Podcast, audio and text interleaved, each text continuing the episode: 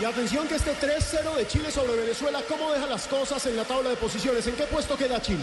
Chile queda en tercera posición con 24 puntos y Venezuela en la sexta posición con 16 menos 6 goles de diferencia. Para los hermanos venezolanos, una república hermana, nuestros vecinos, este es un tropiezo enorme de cara al sueño de clasificar al Mundial. Por supuesto, es esta selección la que más puntos ha hecho en la historia, pero el Mundial con esta derrota realmente se les complica. En cambio, para Chile es un paso gigante.